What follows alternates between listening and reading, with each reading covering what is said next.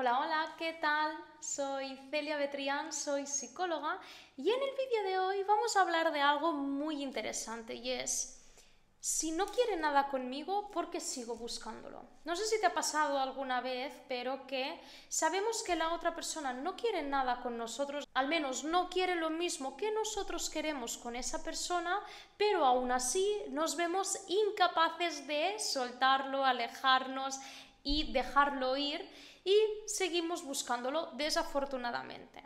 Así que vamos a ver las razones que pueden haber detrás de esta conducta. Y antes de que se me olvide, te invito a que te suscribas porque me motiva, quiero crear una bonita comunidad aquí en YouTube y así también para seguir haciendo vídeos más motivada. Una de las principales razones es el no aceptar no aceptar que esa persona no quiere nada con nosotros. Yo sé que es muy doloroso aceptar ese no, admitir que esa persona no quiere lo mismo que nosotros. ¿Por qué vamos a querer algo con una persona que no quiere nada con nosotros? O sea, ¿por qué? Cuando no queremos aceptar, cuando no queremos tomar un no por respuesta, podemos cometer el error de sobreesforzarnos para que esa persona se fije en nosotros, para que le terminemos gustando, para que tengamos su aceptación, su validación o para que al final recibamos ese premio de, uff, todo el esfuerzo ha valido la pena porque al fin esta persona ha empezado algo conmigo o se ha fijado en mí.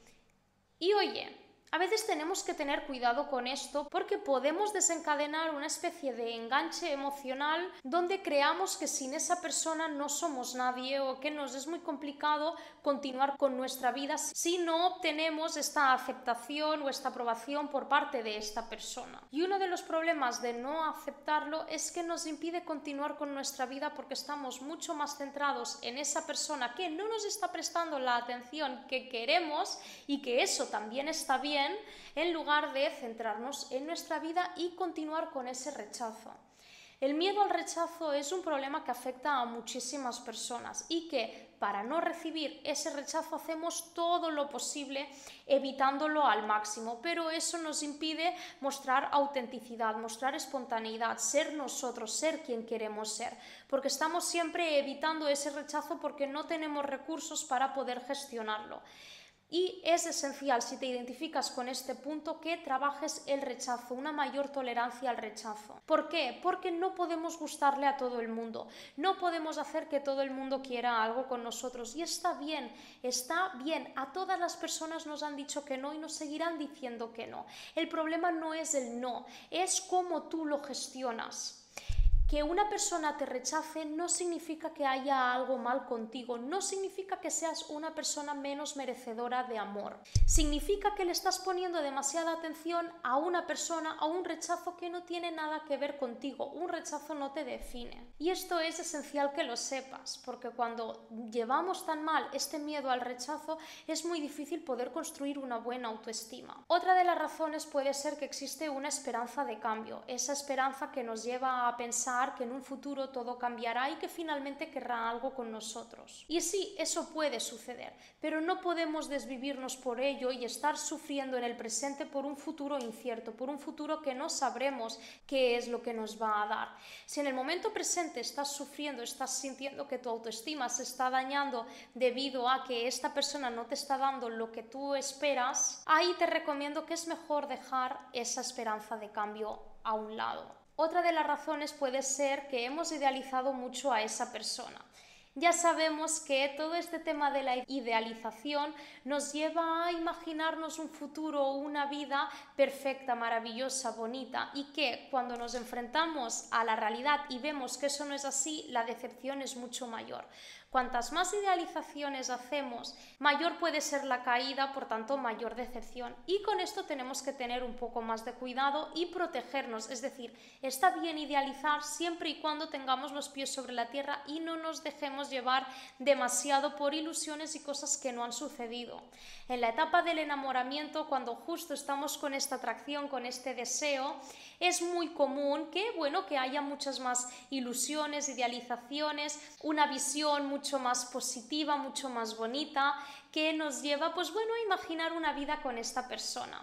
¿Y qué pasa? Que las emociones nos pueden jugar una mala pasada porque si nos dejamos llevar demasiado por ellas, estamos creando un futuro que no existe y que no va a suceder. Lo que te recomiendo en este caso, que también es algo muy doloroso, es admitir que no ha funcionado como te imaginaste. Si no tienes ningún indicativo de que esa persona muestra interés por ti, de verdad quiere conocerte, quiere saber más de ti, quiere empezar una relación, si no te lo hace saber, no vayas a buscarlo de manera desesperada. A veces queremos ver cosas donde no las hay. ¿Por qué? Porque no sabemos aceptar que, oye, que no ha sido como hemos esperado y no pasa absolutamente nada.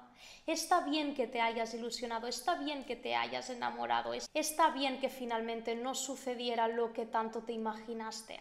A todas las personas nos ha pasado y es algo muy humano. Y no quiero que te martirices por eso, porque es injusto. Oye, ¿ha pasado? Vale, pues bueno, vamos a cerrar este ciclo para poder continuar con nuestra vida. Toca dejar que la frustración y la decepción aparezcan. En muchas ocasiones estas emociones suelen estar subyacentes a una emoción primaria como puede ser el enfado, la ira o la tristeza.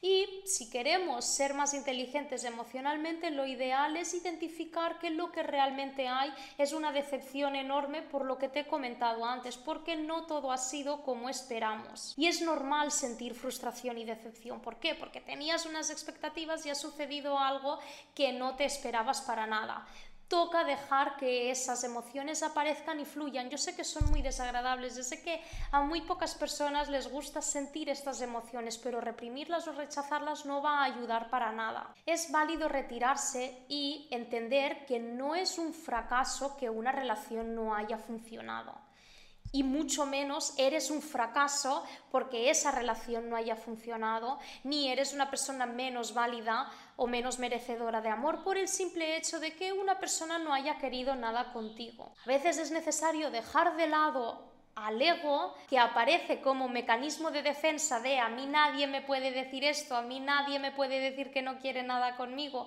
a mí nadie me puede rechazar y aceptar que, bueno, sí, me han rechazado, me ha hecho daño, no me esperaba esto, siento decepción, siento frustración, bueno, pero es válido mostrar esta parte vulnerable, porque oye, está bien que no te haya gustado, no pasa nada, sé que no es algo muy agradable de sentir. Y por último te dejo la pregunta de ¿por qué quieres estar con alguien que no quiere estar contigo? ¿Qué te ha parecido el vídeo? ¿Te has identificado con algún punto? Me encantaría leerte, ya sabes, déjame en comentarios qué te ha parecido y nos vemos en el siguiente vídeo. No te olvides suscribirte. Un beso.